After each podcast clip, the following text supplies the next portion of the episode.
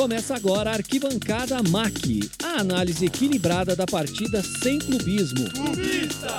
Da grande defesa ao gol de placa. Fique agora com a Arquibancada.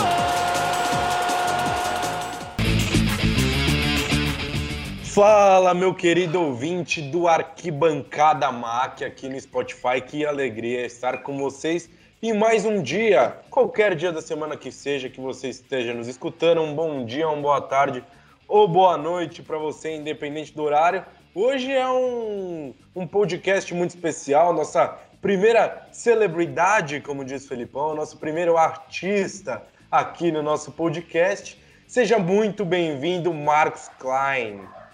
Pô, um abraço aí para vocês. Celebridade é muito, né? Eu sou 100% mais ou menos. Estamos aí, né, tentando abrilhantar o programa de vocês. Ou não, né? Quem não gosta de mim, obviamente, não vai gostar do convidado. aí, aí manda para quem gosta, né? Mas é um pouco Sim. difícil o pessoal não, não gostar de você. Seja muito bem-vindo. Meu amigo Obrigado. Lucão, seja bem-vindo a mais um podcast aqui no Arquibancada MAC. Pô, que prazer, hein, Caião? como o Klein falou aí, ó, quem não gosta não vai ouvir, mas eu já vou mandar pro meu pai, porque como falei em off, ele é fã do traje, com certeza ele vai querer ouvir. É, um abraço ao Felipão também, um abraço ao Caião e um abraço mais do que especial pro Marco. Obrigado aí, valeu. Felipão, meu parceiro, mais um podcast junto aí, seja bem-vindo. Fala, Caião, prazer sempre estar com você. Abraço pro Lucão. Você falou isso, a gente fica tranquilo, né? Porque a gente sabe muito bem que tem o número de pessoas que gostam do Klein é infinitamente maior do que os que não gostam. Então a gente está tranquilo que vai dar audiência, né? Agradecer tomara, ao tomara. Klein por ter aceito o nosso convite. Tenho certeza que a conversa vai ser bem legal, bem legal. Bem legal. Vamos começar o podcast. Daqui a pouco a gente vai puxar um pouquinho para o lado do futebol, que a gente sabe que é o que vocês gostam aí no podcast, mas temos que começar pela carreira, né? Eu queria saber como é que começou a sua carreira, vamos dizer, a paixão pela guitarra, vai. Vixe, não, a paixão da música começou com sete anos, em 1977. Ouvindo a trilha sonora de Star Wars, John Williams. Eu ouvia com sete anos John Williams, velho. E eu ficava o dia inteiro ouvindo rádio. Eu gostava de, tipo, Amelinha, Black Sabbath, gostava de tudo. Então, assim, é uma paixão, é uma, é uma predisposição, né, diria, bem latente de, sobre música, né? Sendo que eu venho numa família que não tem, tem músicos, né? E também não era para estimular muito esse lado meu, assim, né? Naquela época, nos anos 70, anos 80, né, principalmente, os músicos eram muito relacionados com, assim, tipo, existia muita correlação com droga, com sexo, drogas e rock and roll era muito latente nos anos 80. Hoje em dia, não, né? Hoje em dia, qualquer esquina, o cara pode ser pagodeiro, pode ser o que for, é sexo, drogas e pagode, ou sexo, drogas e, e sei lá. Mas, assim, na minha época era foda. Então eu comecei tocando bateria, mas assim, bateria imaginária, era o air drum. Então é, eu ficava tocando na perna, era simplesmente eu ia pela coordenação motora. Eu era muito fã do Kiss, né? O Kiss foi a primeira banda que eu realmente é, me, me, pegou assim de jeito.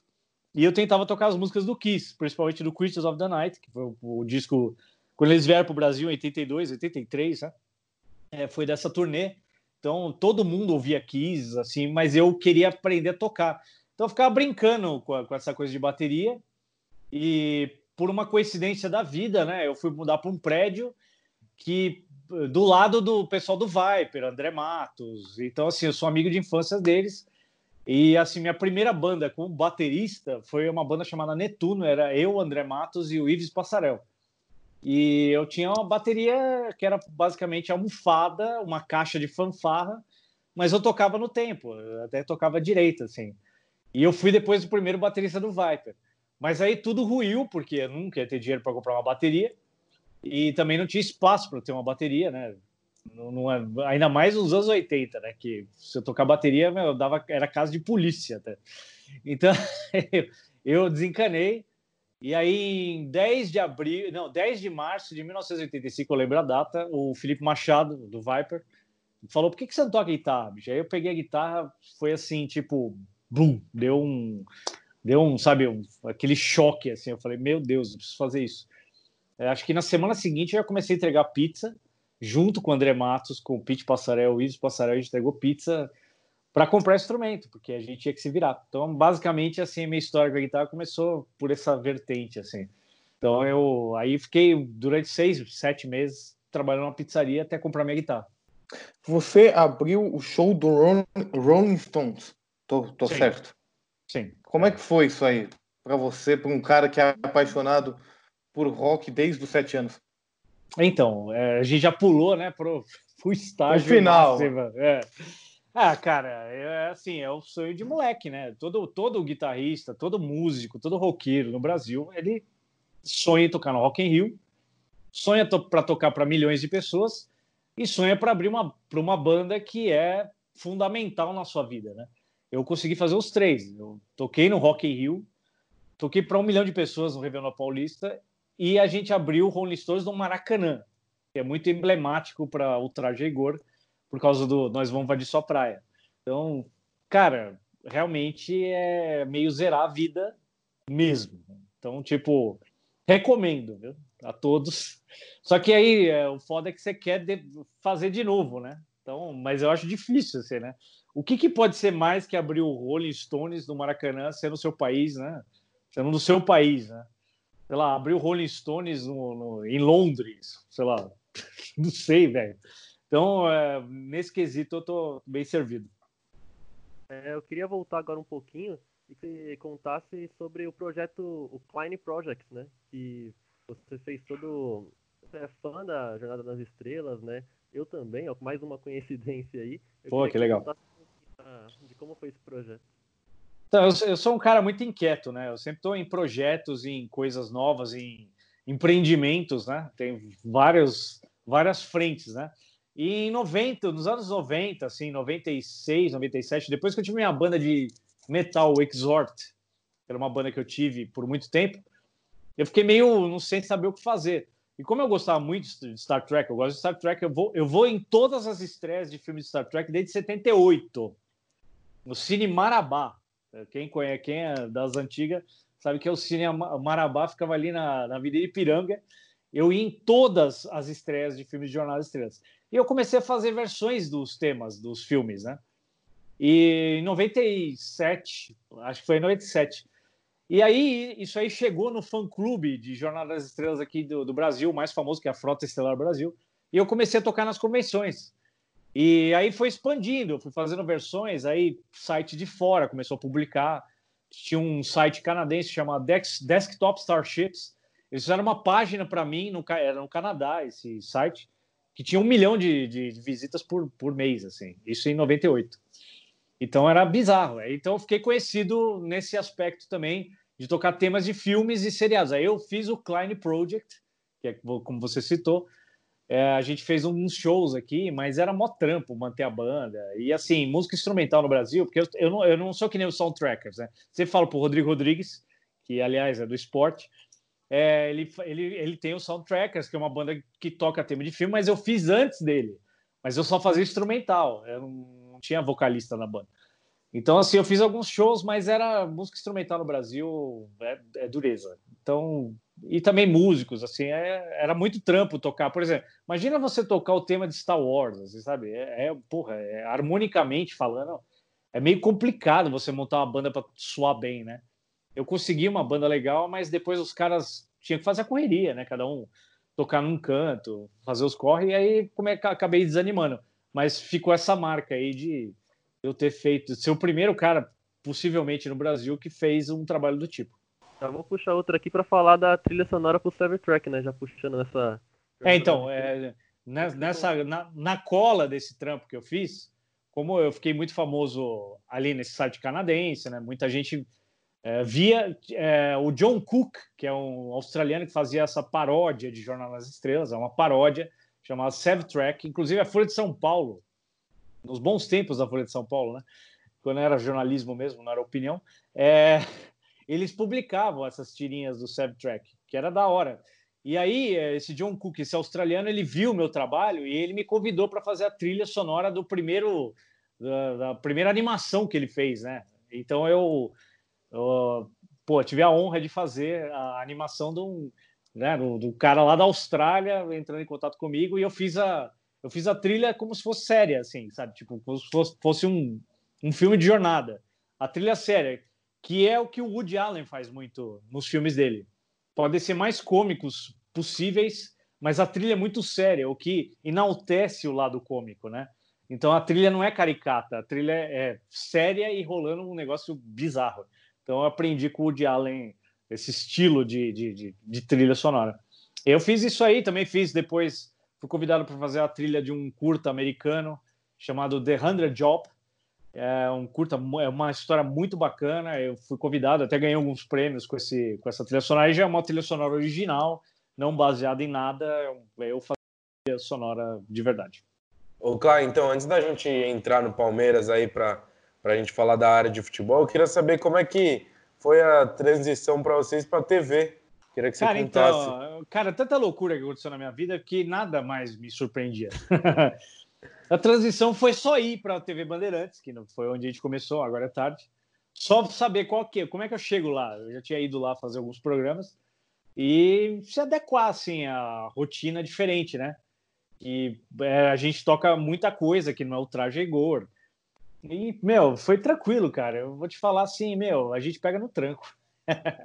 não tem muito o que fazer, sabe? Você não vai fazer psicólogo. Ah, como é que eu faço para agora tocar na TV?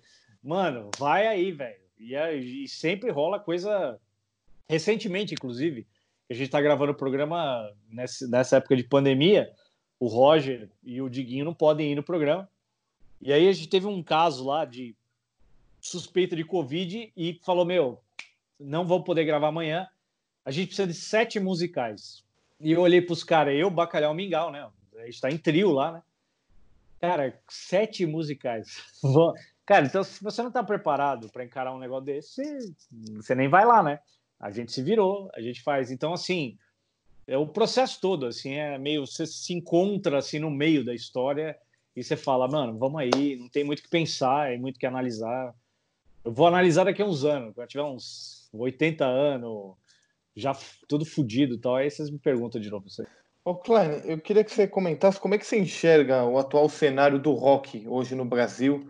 É, talvez eu possa estar falando uma besteira gigantesca, mas acho que o, o rock já teve uma importância maior nos, é, nos anos 90, enfim, hoje não está tão atuante. Eu queria que você comentasse um pouco sobre isso. Vocês querem que eu, que eu acho ou que eu tenho certeza? Velho, é, meu, é a mesma coisa que sempre rolou. É o seguinte, tem muita banda boa, só que agora o Brasil, num momento politizado, então tudo, tudo é meio esquema. Então, é, as, as rádios têm jabá, tem mesmo, não adianta falar, todas as rádios têm jabá. Ou se você é amigo de alguém, você vai tocar. Então, assim, a meritocracia no rock and roll ela foi pro espaço, velho. Então você tem que ter um esquema para tocar em um lugar. Eu tenho uma banda, minha outra banda que é o PED, é uma puta banda legal. A gente, a gente fez um clipe em homenagem aos bombeiros e à Polícia Militar do, do Estado de São Paulo, que é o Sou Cara, não tocou no Multishow porque tinha PM. Então, mas é, parece bunda, parece funk apelativo. Então, assim, cara, alguém tem que falar a verdade, né? Um dia. Então, assim, é tudo esquema.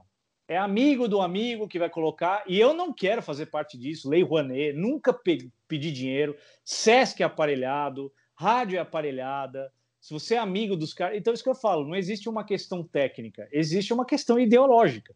Então, rock and roll paga o preço por isso. Muitas bandas boas não têm, é, né, não aparecem porque elas não entram nesse esquema. Muitas bandas aparecem porque são puxa-saco desses caras. Então, assim, agora você imagina vocês aí, vocês três, vocês irem num show de um cara lá, tal, tá, pô, e você ouvir cagação de regra de política, velho. Coisa mais chata do planeta, velho. Então, assim, você quer lá se divertir para qualquer lado, velho. Para qualquer lado. Isso eu falo para esquerda, para direita, para qualquer coisa, né? Você quer ir no show do cara ouvir a porra da música e acabou. Mas não, hoje em dia não é assim. E aí o que acontece? Existem panelinhas. Por exemplo, o secretário de Cultura de São Paulo é um cara do PSOL. Você acha que vai tocar quem lá?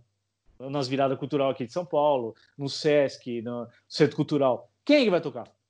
É os caras de chinelo, com tapetezinho, que, porra, paga de bonzão. Que, né? Mas, velho, alguém tem que falar, mas é isso. Bicho. Ninguém fala. Eu conheço um monte de músico que é contra isso e eles não falam porque eles sabem que eles não vão tocar em lugar nenhum.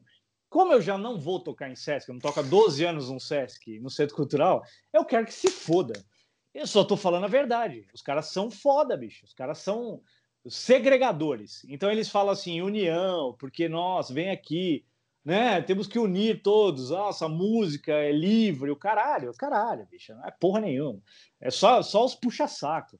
Aí tem cara fazendo show aí, em Semana do Rock, quando eu tinha, né? Porque agora não tem nada. Mas quando tinha, tocando três dias seguidos. Não abre espaço para outra banda, porque a banda não botou Lula livre, ou qualquer merda que eles adoram.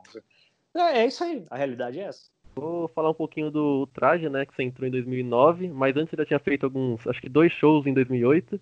Eu queria que você contasse é, o que, que você estava fazendo antes do Traje e como é que foi o convite para participar.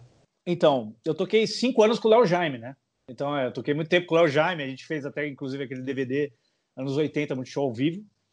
Então eu tocava toda essa galera, o Rich, é, o, Kid Vinil, inclusive o show que o Kid Vinil teve, né, ou aquele, aquela parada cardíaca, eu estava no, no show. Então eu toquei com, muito com essa, essa galera, né? E o Roger, ele fez um projeto, além de estar rolando esse anos 80, ele fez um projeto chamado Fabulosa Orquestra de Rock and Roll, em 2005, 2006. Inclusive virou um disco aí, vocês podem achar aí que é muito legal. É um lado B dos anos 50, anos 60, maravilhoso. A banda era fantástica. Inclusive na bateria o Mário Fabre, que é o baterista do Titãs atualmente, que também era a banda base do Léo Jaime. Era eu, Mingau e o Mário Fabre. E, e aí eu conheci o Roger nesse projeto, a Fabulosa Orquestra de Rock hoje, ficou amigo, a gente viu que a gente gostava das mesmas coisas, adora se zoar, ele é São Paulino, sou palmeirense. Então a gente, meu, a gente passa anos se zoando, né? Por exemplo, o São Paulo perde para Ponte, eu mando uma foto de uma ponte. Aí o Palmeiras perde para o Bragantino, ele manda uma linguiça. É, é subjetivo, assim, mas é aquele humor peculiar nosso. Então, é, aí eu conheci o Roger nisso, e naturalmente, já conheci o Mingau desde 98. Quando o Sérgio Serra, grande guitarrista Sérgio Serra, saiu, na, naturalmente meu nome foi ventilado por ser um cara que nunca tocou no traje e eles estarem procurando um sangue novo, né? Um cara que nunca tinha tocado na banda. Então foi natural, assim, quando o Sérgio Serra resolveu sair da banda, meu nome, a bola tava quicando, né? Vamos fazer uma alusão futebol. Aí já passando pro lado do, do futebol, queria saber como é que apareceu o Palmeiras na sua vida? Porra, eu sou palmeirense desde o saco do meu avô, eu costumo dizer. Somos dois, então. Não, velho, não sei, não sei o que, que é. É, tipo, eu já. O meu primeiro jogo foi em 76, Palmeiras e 15 Piracicaba, no colo do meu irmão, no Palestra Itália. Já o Palmeiras campeão. Fui em todas as finais, assim, até, até 1999. Eu fui em todas. É, Palmeiras. É, Palmeiras, minha, minha vida é você, literalmente, né? Então, eu ia em jogo pra caralho. Tudo, assim, no, na minha vida tem alguma coisa com o Palmeiras, né? é até eu sofri com isso, né? Porque eu sou da época da fila, né, velho? Então hoje eu vejo esses, a gente chama de Avantim, né? Os, os, os caras não aguentam, meu, não aguentam uma derrota que já fica louco, velho. A gente é, meu, de busão pro Morumbi, ver o jogo Palmeiras se fudendo com aqueles puta jogador de merda, não tinha dinheiro pra porra nenhuma, mas a gente ia e é palmeirense, sempre foi palmeirense, né? Então, eu, pô, tem histórias sensacionais, né? Antes, pré o hino do Palmeiras, né? Já veio. Eu, sempre, eu fui num jogo do Palmeiras, velho.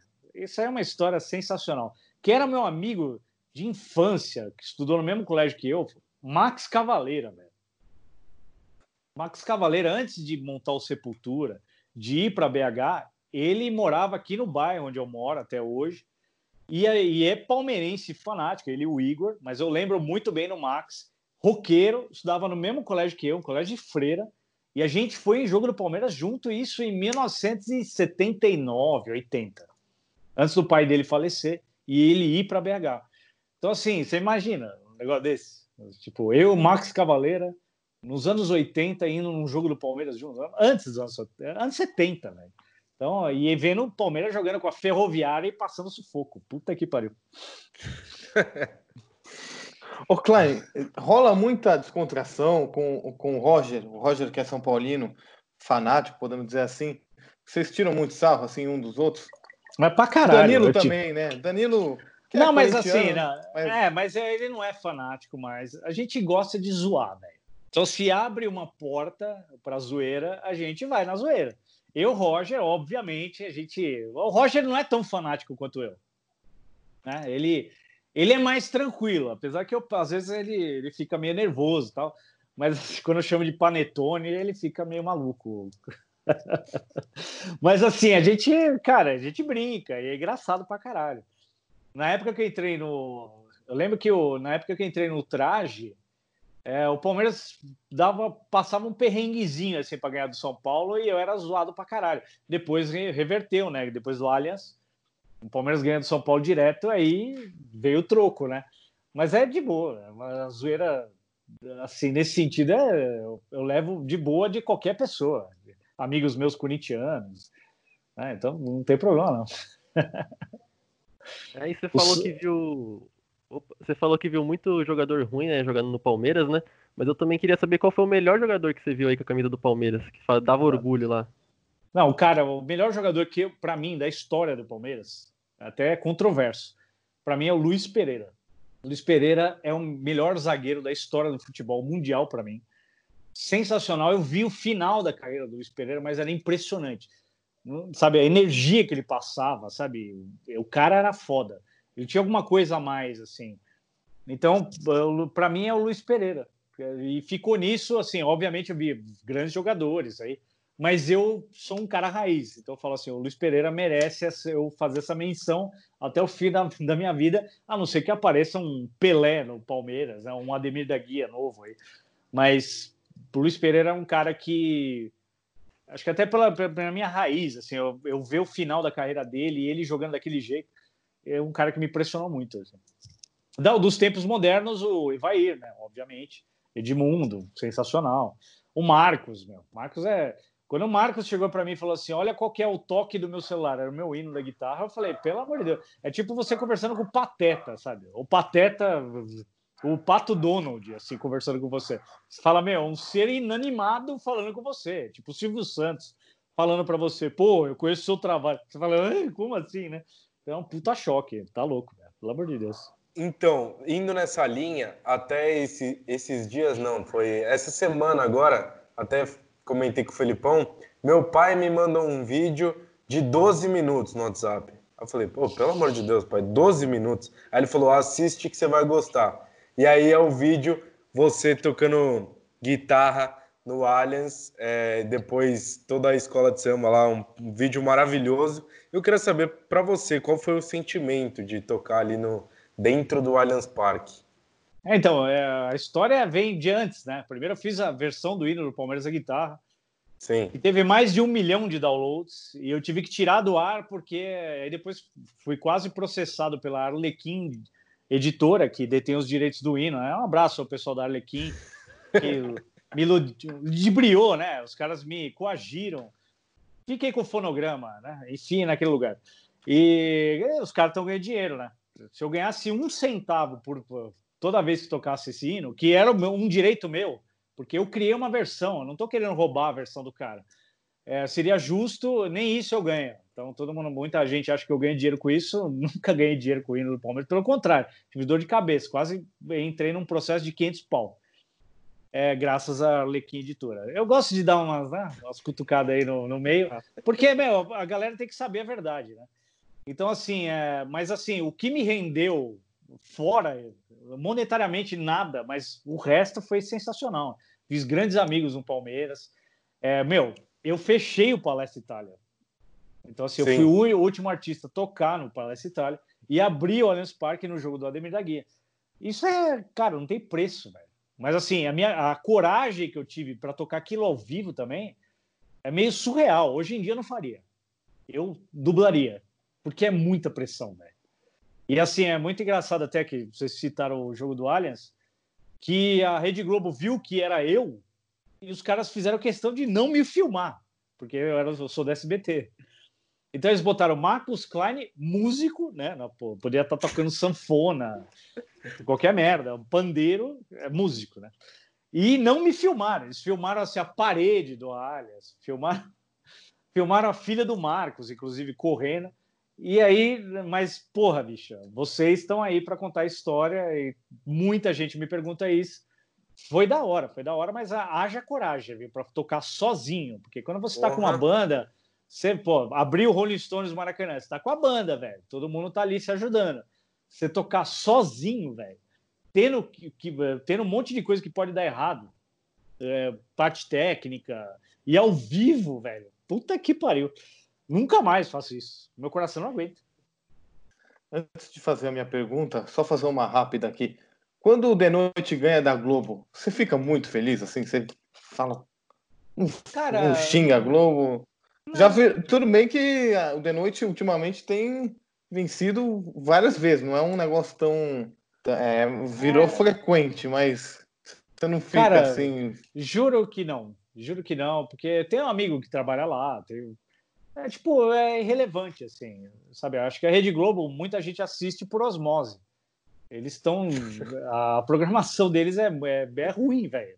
Então, assim, quando a galera começar a se ligar, assim, que você não precisa ir num consultório médico de manhã e ficar vendo a Ana, Ana Maria Braga falando, você pode chegar e falar, muda pra essa merda, pra qualquer coisa, velho. Então, aí o jornalismo da Globo também, que é uma merda também, que não é, cara, a gente quer ver jornalismo, por exemplo, você liga o Jornal Nacional, bicho, pelo amor de Deus, cara. Começa a cheirar cadaverina na minha sala. Eu não vejo, por isso que eu não assisto a Rede Globo. Porque é terrível, cara, não é jornalismo, né? Então, quando eles começarem a eles voltarem a fazer jornalismo que é informativo, que tiver pro, programa de entretenimento real, beleza, mas eu não tenho essa coisa, cara. A gente tá fazendo nosso trampo de boa. A gente não faz para vencer alguém, a gente faz para entreter as pessoas. Quem quiser assistir o nosso programa, seja bem-vindo. Ô, Klein, o pessoal aqui que nos escuta gosta de história e gosta de saber dos perrengues. Então a gente já uhum. não, tá, não tá no flashback ainda, mas eu queria que você contasse um perrengue aí. Você já tem alguns anos de estrada, algum perrengue aí de show, de que deu certo, não deu certo. Deve ter alguns, alguns bons aí. Puta merda, bicho. É tantos assim que eu preciso pensar. Ah, tem vários, né? Em 1900 e... Deixa eu pensar aqui. 86, toquei num bar chamado Rainbow Bar, que era no Jabaquara. E nessa época, nos anos 80, muita gente não sabe, mas assim, existia muita treta entre os metaleiros. A treta não era os metaleiros, os cabeludos, que queriam fazer som, com os skinheads, Inclusive tinha skinhead negão, skinhead ne eh, gay, que é bem Brasil, né? Não é skinhead raiz, né? Que, que, que realmente o cara é nazista. Não, era Amazona, velho. E os punk. Então os punk queriam matar os metaleiros e os skinheads, os skinhead queriam matar os metaleiros e os punk, e os metaleiros queriam ouvir som. Então eu fui fazer um show com a minha banda, é, e aí na penúltima música os caras falaram: os skinhead estão aí na porta para invadir o bar. Era o Rainbow Bar. A gente parou a música e ficou segurando a porta para os caras não entrar. Então, acho que é uma perrenga razoável, né? É mais ou menos, tranquilinho esse perrengue. Teve uma outra também, que eu, é, essa minha banda, o Exhort, a gente fez um show com o Viper em Campinas. Se eu não me engano, foi em 1989. E eu tava me sentindo muito Guitar Hero na época, né? Tipo, ah, sou foda pra caralho. Eu tava com uma guitarra muito legal. E, meu, a gente tocou num, num ginásio em Campinas para tipo 3 mil pessoas, lotado. Puta que pariu, legal pra caralho. E eu levantei a guitarra, assim, né? Eu, no final do show vi alguém fazendo isso, Malmsteen, algum guitarrista aí que eu gostava. Eu, eu, levantei, só que eu não calculei bem, a guitarra começou a cair para frente. E ela, e ela caiu para frente, ela bateu assim no, na caixa de retorno e quebrou no meio. Véio. E os caras da banda olhando para mim falaram: o que esse maluco tá fazendo?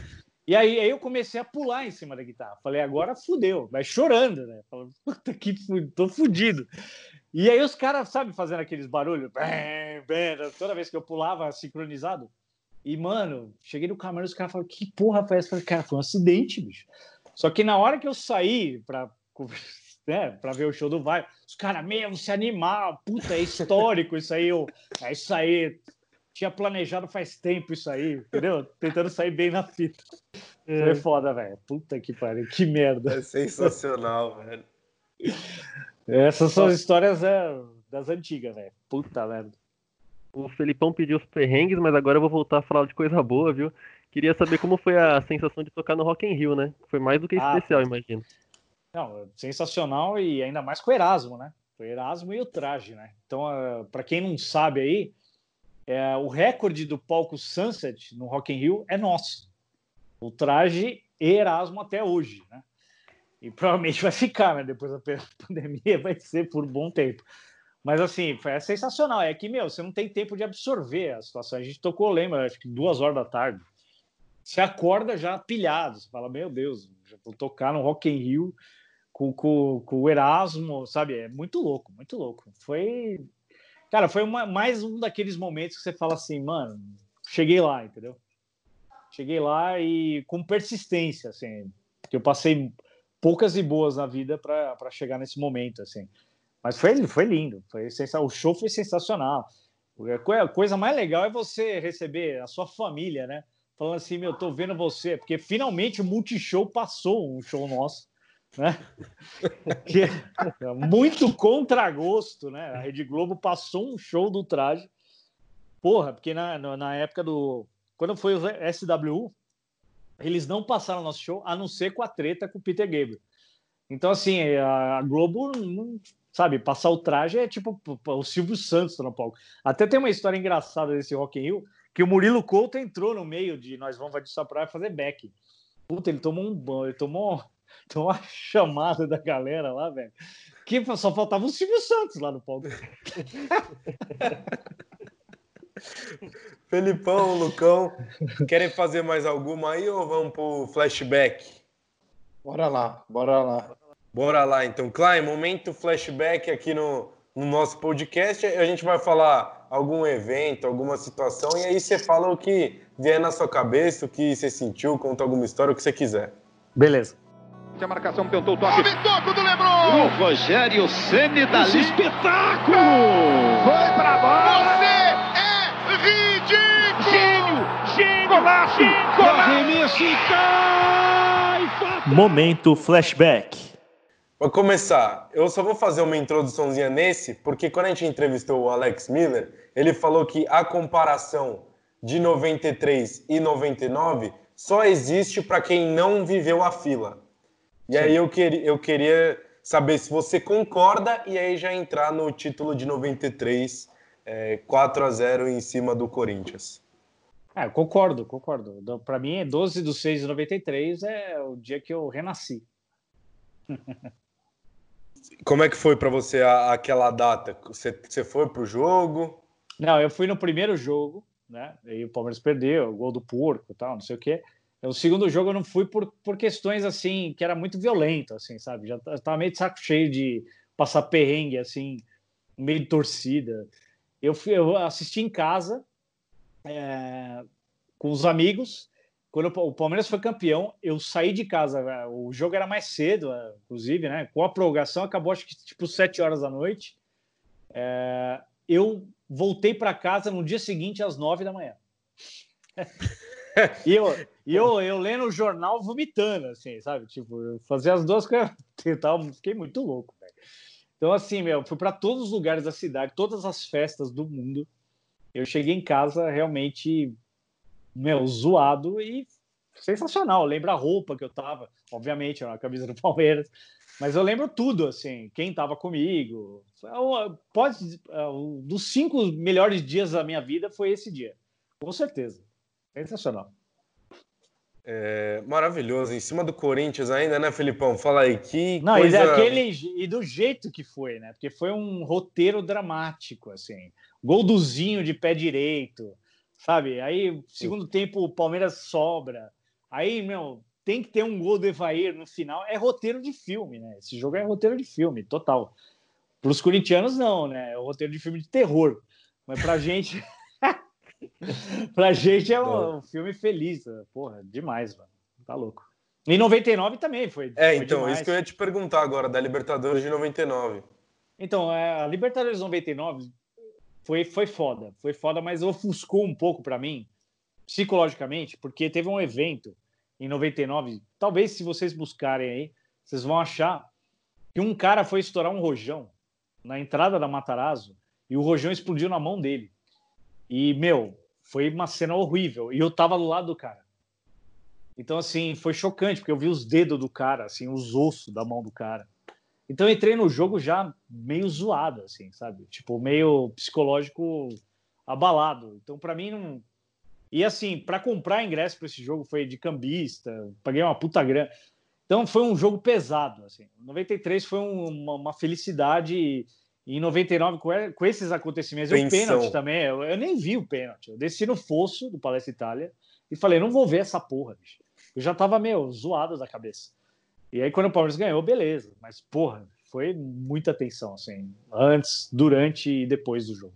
Nossa, uma, deve ter sido uma tensão absurda. É isso que você falou, em 93, alegria, em 99, é. uma tensão, alívio, parece, quando.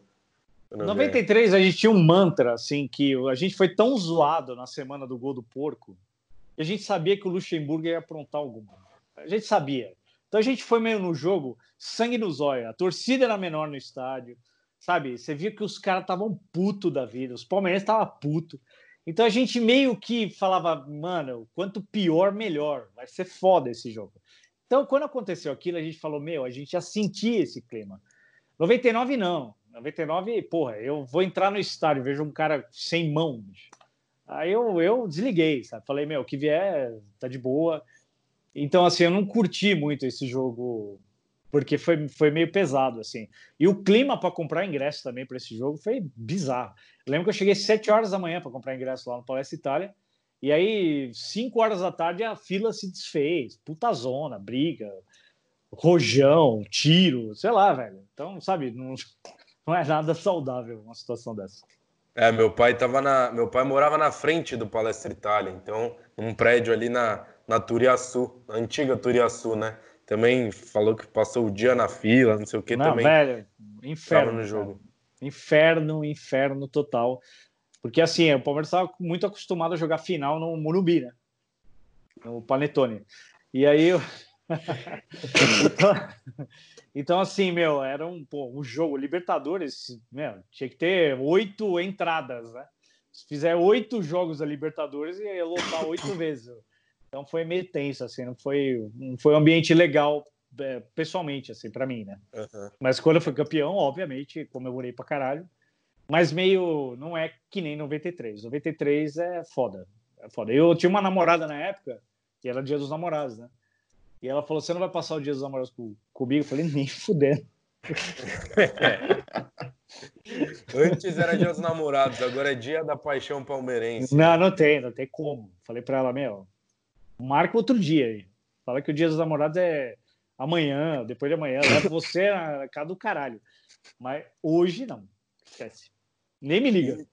E, e aí agora trazendo um pouco mais para os dias de hoje, a Copa do Brasil de 2015. Porra, bicho. Foi foda. Que foi, foi o primeiro foda. Allianz, né? É, foi, foi foda, foi muito engraçada a história também, porque já tava no de noite, né? E a gente gravava de segundas e quartas. Então, na quarta-feira, que foi o dia da final, eu estava gravando, acabou a gravação. Quem trabalhava com a gente na época era o Juninho Bill, Juninho Bill, do, do Treino da Alegria. Juninho Bill é Santista, e ele veio ver o jogo aqui em casa, né? E quando acabou, meu, foi muito engraçada essa história. Quando acabou o primeiro tempo 0 a 0 eu mandei o Juninho Bill embora da minha casa. Eu falei, tô nervoso pra caralho, vocês vão ser campeão, eu vou querer me meter a mão na sua cara e você na minha. Some. Ele foi embora. Aí aconteceu todo aquele. Pelo amor de Deus, eu não dormi, né, meu? E tinha gravação no dia seguinte, porque excepcionalmente o De Noite gravou na quinta-feira. Eu cheguei lá com um olho aqui, outro aqui, tudo errado, né? Eu, eu cheguei com buzina lá, fiz uma puta zona no programa, pelo amor de Deus. Nossa, esse jogo foi foi coisa de louco, velho. Dudu faz o segundo gol, daí toma o gol nos acréscimos. Ah. É tudo aquele negócio que você fala, pô, tomou o gol no finalzinho, agora não vai dar. Mas... Palmeiras é isso aí. Palmeiras é. é. Gol do Fernando Praz, é o gol do título. Pelo não, quando foi uma coisa surreal. Primeiro, no, quando tomou o gol do Ricardo Oliveira, que era para murchar, parece que tava todo mundo confiante, acreditando que ia ganhar. E aí, outra reação que foi maravilhosa também, eu tava nesse jogo, foi quando o locutor anuncia que o Fernando Praz é o quinto a bater o pênalti. Nossa, Aí é, um olha pra cara do outro e fala assim: o que que tá acontecendo, velho? O Praz que vai bater o último. São Como aqueles assim? momentos que o Palmeiras proporciona a gente e são únicos, assim. Esse, esse título ninguém esquece, 93. São títulos, assim, até títulos mais relevantes são esquecidos É. né, na, na, na, na- sua pesagem, né? Por, por coisas assim que você fala, mano, como é? Fernando Praz batendo pênalti, o Palmeiras campeão. É muito louco. Ainda esse ano tinha feito. O Ricardo Oliveira tinha feito a careta lá, quando fez É, o gol no Paz, então tava todo um clima. Não, e já tinha perdido o título paulista pro, pro Santos. É, também, né? Ô, é Felipão e Lucão, vocês querem fazer alguma aí? Eu queria fazer uma, mas não é do, do Parmeira, não, não é do Parmeira. Você Tá, ficou todo lá. todo, né, Caião? Ah, velho, tem que aproveitar, o né? As suas histórias também.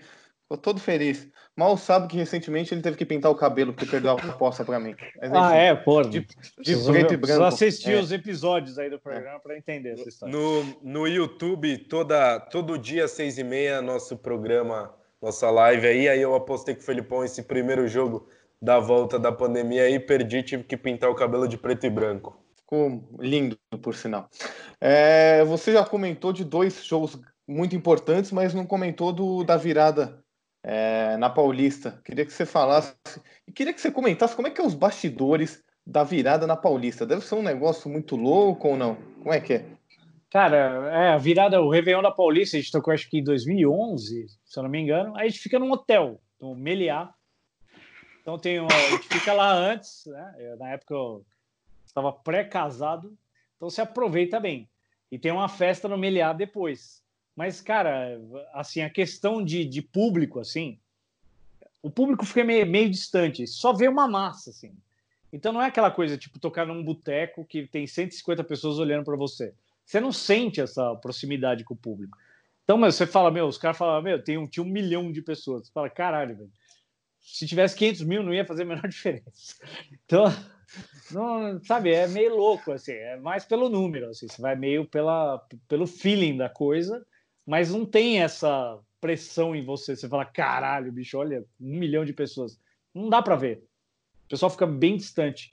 E no dia que a gente tocou, choveu pra caramba também. Então, é, mas tinha um, eu já toquei para um milhão de pessoas. E já toquei para um, duas pessoas também. Começo da carreira para duas e já toquei para um milhão. Então eu toquei para todo mundo. para ninguém e para todo mundo. E aí, Lucão, quer fazer alguma antes da gente ir pro Na Lata? Eu tenho uma pergunta e já vamos emendar numa lata. Eu acho que já vai ficar, já vai encaixar direitinho. É, com a saída do Dudu, é, surgiu o questionamento se ele é um ídolo do Palmeiras ou não. Você acredita que ele já é um ídolo, já tá nessa prateleira? Com certeza. Perto das coisas que, que jogaram no Palmeiras ultimamente, o Dudu é super ídolo. né? Já ganhou muita coisa. É só não bater pênalti em jogo decisivo que, meu, a gente acha ele demais, assim. O Dudu é super ídolo. O cara... é, Você vê que ele vestiu a camisa mesmo, assim, coisa rara, né? Hoje em dia é uma pena a saída dele, mas a gente não pode esperar nada dessa diretoria do Palmeiras, que é muito meia-boca. Que fique registrado aqui, né? Nossa senhora. É, Vamos lá, então. Vamos pôr na lata. Ping-pong, perguntas e respostas rápidas. Pois não.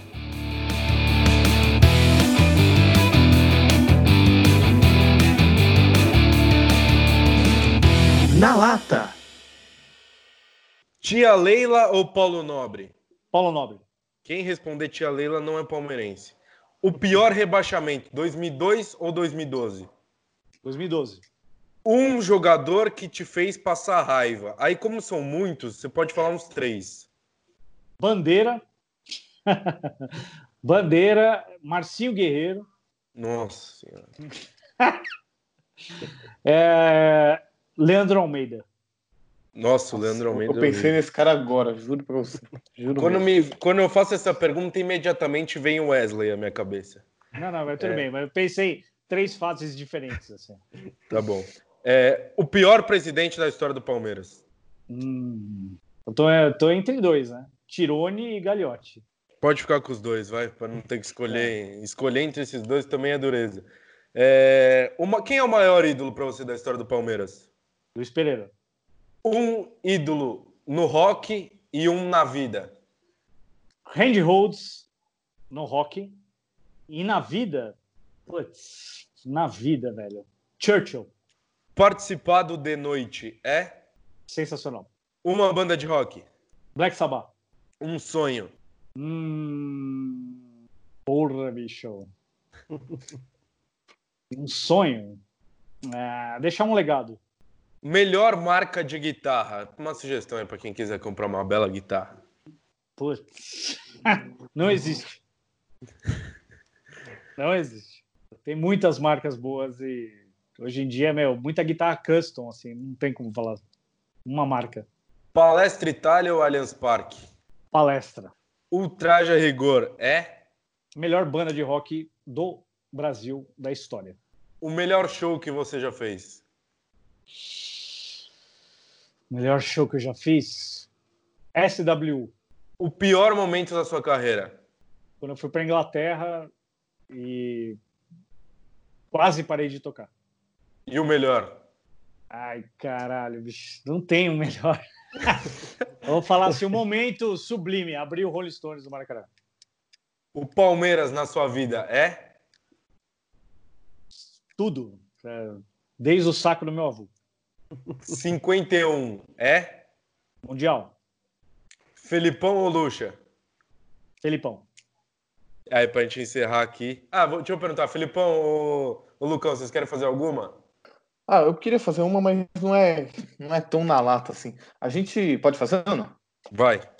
Demorou. É, é, a gente, nos últimos tempos, tem discutido muito no nosso programa que os jogadores do Palmeiras parece que não entendem que é o Palmeiras mesmo. Você falou do Dudu que vestiu a camisa, que tinha, jogou com raça. Você acha que falta isso? Que o Palmeiras sempre, te, sempre foi um time de raça, mas sempre foi um time vibrante, de, de é, tesão mesmo. Os jogadores hoje, você vê o Lucas Lima, você vê um bando de morto aí, que não. Isso irrita o palmeirense. Parece que o palmeirense. Parece não, o palmeirense fica puto com isso. Você sente isso aí também? Eu sinto em relação ao Palmeiras, porque o Palmeiras é um, é um time que exige mais isso. Mas eu sinto isso na, no, na humanidade. A galera é do mimimi, todo mundo. Então, se, se no Palmeiras não cobra os caras, fica evidenciado em relação à nossa história.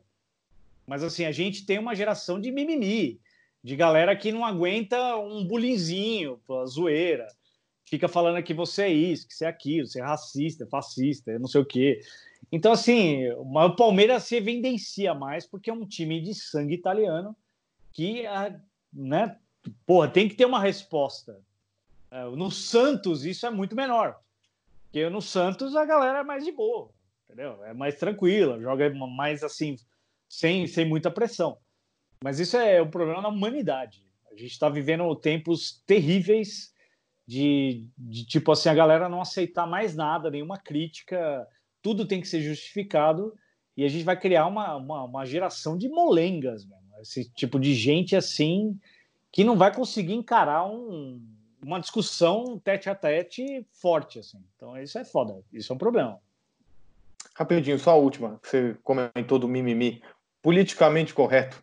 Nossa, um é? lixo, velho. Eu quero que vá pra puta que pariu, todo mundo. Vai, Lucão. Eu tenho uma que também não é na lata, mas eu vou puxar aqui. Tem muitos palmeirenses que amam Valdívia e outros que nem tanto. Qual que é o seu sentimento? E você acha que ainda tem uma vaguinha para ele nesse time agora mesmo sem o Dudu? Não, não, hoje não. O que o pessoal sente, assim, o palmeirense que gosta do Valdívia é o palmeirense que não é Nutella. O que o Valdívia falava, zoe... os caras querem zoeira, velho. Os caras querem um cara que zoe o time adversário, que provoque, que nem o Felipe Melo é, de certa forma. Mas o Valdívia era mais sarcasmo, assim, sabe? Porque o, o Felipe Melo vai muito pela onda. Ele zoa o cara e fala, ah, Jesus, ah, não sei o quê, aí dá uma amenizada. O, o Valdívia, ele zoava o cara, sabe? Falava, bem, vai se fuder. Eu gravei o Valdívia cantando o hino do Palmeiras, ele tomou uma garrafa de uísque, velho, no estúdio. E falando com umas minas lá, eu falava, caralho, esse cara é muito rock and roll, bicho, mais, mais rock and roll que eu. Então, é isso que o pessoal sente falta, do Edmundo, do Valdívia, um cara que vai zoar, vai cornetar, falar, meu, vamos aí, velho. Então é isso que falta. O Palmeiras é muito isso. O Palmeiras precisa de um jogador assim. O Palmeiras Paz e Amor não existe, velho. Então você vê esse jogador, tipo Lucas Lima, meu. O cara postando fotinho na piscina, fazendo muque. Ah, vai se fuder, velho. A gente quer ver os caras, meu, xingando. O Filipão, aquela frase é tem que ganhar desse Corinthians maldito. É essas coisas Tem que Palmeiras ter raiva gosta. dessa porra que de tá- é, Corinthians. exatamente, entendeu? Então é isso que o palmeirense raiz é, né? Não é esse palmeirense tipo, ai, não, não pode, não pode xingar. Tem lá, ó, tem um- uma figura aí que ficou notoriamente conhecida agora aí, né? Só pelo fato dele ser homossexual, que, meu, ninguém tem nada a ver com isso. Ai, estão gritando gritos homofóbicos aqui no Palestra Itália. Puma, me manda um monte de camisa. Ah, se fuder, velho. Vai Tomar no cu. A última, Caio, a última, vai. É ganhar, do, ganhar do Corinthians ou do São Paulo? Depende do dia, né? Da situação. Porque assim, eu, meu, eu odeio São Paulo igual eu odeio o Corinthians. Mas assim, o Corinthians ainda tolero, porque, tipo, existe um respeito. São Paulo não. É meio. Os caras são cuzão pra caralho. Os caras Então, são não chatos. Não, não, são cuzão. Historicamente são cuzão. Tipo, time desonesto, assim. Cara, mas assim, de boa. Ganhou de qualquer um, tá, tá tudo certo. Se o Palmeiras vai ser campeão ganhando do São Paulo, eu prefiro que o São Paulo. É, os dois são iguais. Pra mim é a mesma coisa, assim. A última para a gente encerrar aqui nossa conversa maravilhosa. Marcos Klein é 100% mais ou menos. sensacional. Bom, puxar, nossa, puxar nossas despedidas aqui, já adianto que foi maravilhoso, já Bom, adianto que legal. você que escutou até aqui é um cara privilegiado de ter participado dessa conversa também. Lucão, muito obrigado, até o próximo. Eu que agradeço, foi uma resenha incrível. O Marcos é muito gente boa, muito resenha. É, a gente, eu vi muitos vídeos dele no, no The Noite e já dá pra ver que ele é muito gente boa e essa resenha foi incrível. Um abraço aí pros meus amigos. Felipão, acho que foi o- um dos primeiros aqui que não muretou em nenhuma, falou tudo mesmo. E aí, Felipão? Valeu, hein? Mais um na sua conta, né? Mais um na nossa conta, na nossa conta. Agradecer, é sempre um prazer estar com você, Caião, Lucão. Se eu posso discordar, eu acho que eu não posso, né? Mas eu vou discordar. É, para mim é 100% espetacular, não é 100% mais ou menos, não. Mas vou repetir o que eu falei pro Klein outro dia aí, alguns dias atrás, que a gente tá um tempão, enchi o saco do Klein e ele tava com. Ele trabalha, né? Diferente da gente ainda. Aí ele não tava conseguindo, não tava conseguindo. Eu falei, não, não tem problema, um dia a gente consegue. Graças a Deus deu tudo certo e foi uma entrevista espetacular. Agradecer pelo, pelo Klein ter aceito o nosso convite. E dá-lhe porco, né? Né, Caião? Dá-lhe Como é porco. que é, Felipão? Felipão, repete aí pro pessoal ouvir você falando. Não, Fala de novo. dá- eu falo, eu falo, não tem problema. Dá-lhe porco. é. Não tem problema. O mais importante é ver você com o cabelo pintado, é ver você perdendo a aposta. É, faz parte. É, se não levar o futebol com alegria aí, vai- vamos fazer o quê, né? Klein, obrigado mais uma vez por ter aceito o nosso convite. Foi espetacular. Acho que todo mundo que ouviu gostou. Pelo menos eu gostei muito. Fiquei muito feliz de ter, ter participado disso. As portas estão sempre abertas. Obrigado mais uma vez. Não, eu agradeço o convite aí. Desculpa se eu falei demais, né? Mas assim, esse é meu estilo, né? Não vou ficar muito segurando as palavras aí para ser politicamente correto. Assim Não- que a não- gente não faz gosta. parte. É, e, e é isso aí. E Palmeiras, minha vida é você. E fora Gagliotti. É nóis. Se Deus quiser, o Paulo Nobre vai brigar nessa eleição aí em 2021. É, a gente torce para alguém colocar as coisas no- no- nos eixos, né? Palmeiras voltar a ser Palmeiras, na sua essência, o mínimo, né? É o mínimo que a gente. Palmeiras foi muito bem, assim, nessa pandemia, né? É, em é ações, né? Um respeito, assim, isso tem que ser exaltado. Mas a gente quer ver, quer ver título, né? Agora que vai voltar a bola, a gente quer ver, quer ganhar do Corinthians, quer ganhar, meu, os caras têm que fazer alguma coisa, né? É tudo muito bonitinho, né? O Palmeiras entrou na, na, na fase TikTok, assim, pelo amor de Deus. né? Que aquele aplicativo é uma merda, puta coisa, né? É surreal você ficar vendo aquela porra em meia hora. Você fica louco, bicho, com aquelas músicas tudo igual. Tenene, bem, bem, bem, bem, bem, meu. É o dia inteiro aquela merda, bicho. Vai se fuder, velho. É, enquanto, enquanto o Gagliotti, o- acho que o reflexo dos jogadores é muito reflexo da, da diretoria, principalmente do, do Gagliotti, de não passar toda essa vibração e e Não, eu quero dizer, agradecer. esse sangue Eu, eu italiano. vou aí. agradecer, eu agradecer o Gagliotti, porque a Puma ia me mandar uma camisa do Palmeiras. Graças a ele que vetou a- o envio da camisa, eu não recebi. Ah, ele Mas vetou o- pra mandar pra É, você? Vetou, mas o Conta William essa De história. Luca. Conta essa Não, não, vetou, vetou, vetou. Eu fiz a, aquela versão que vocês viram eu tocando em vídeo do hino do Palmeiras, que está no meu canal no YouTube, ia ser pro, pro hot site do Deca Campeonato. Que eu fiz a pedido do Palmeiras. E ele não deixou subir. Por retaliação. Então, assim, meu abraço aí. Manda a camisa pro William De Luca aí, Puma. Que é a galera aí que é da lacração, né? O Palmeiras tá na fase da lacração. Que da hora. O pessoal tá curtindo, meu. Vocês não têm ideia. assim. Vocês não têm ideia. A não ser os porcomuna, né? Os porcomuna estão adorando. Os porcomuna estão sentando na janelinha. Aproveitem, aproveitem. Valeu, Klein, obrigado, maravilhoso. É, obrigado a você que escutou nosso podcast até aqui. A vinhetas e a sonoplastia do meu parceiraço Guilherme Cunha. Valeu, Filipão, valeu, Lucão, Klein, aquele abraço. É sempre um prazer estar fazendo esse podcast. Valeu, um abraço a todos aí. Passem bem e que a gente faça um podcast aí falando dos títulos em breve.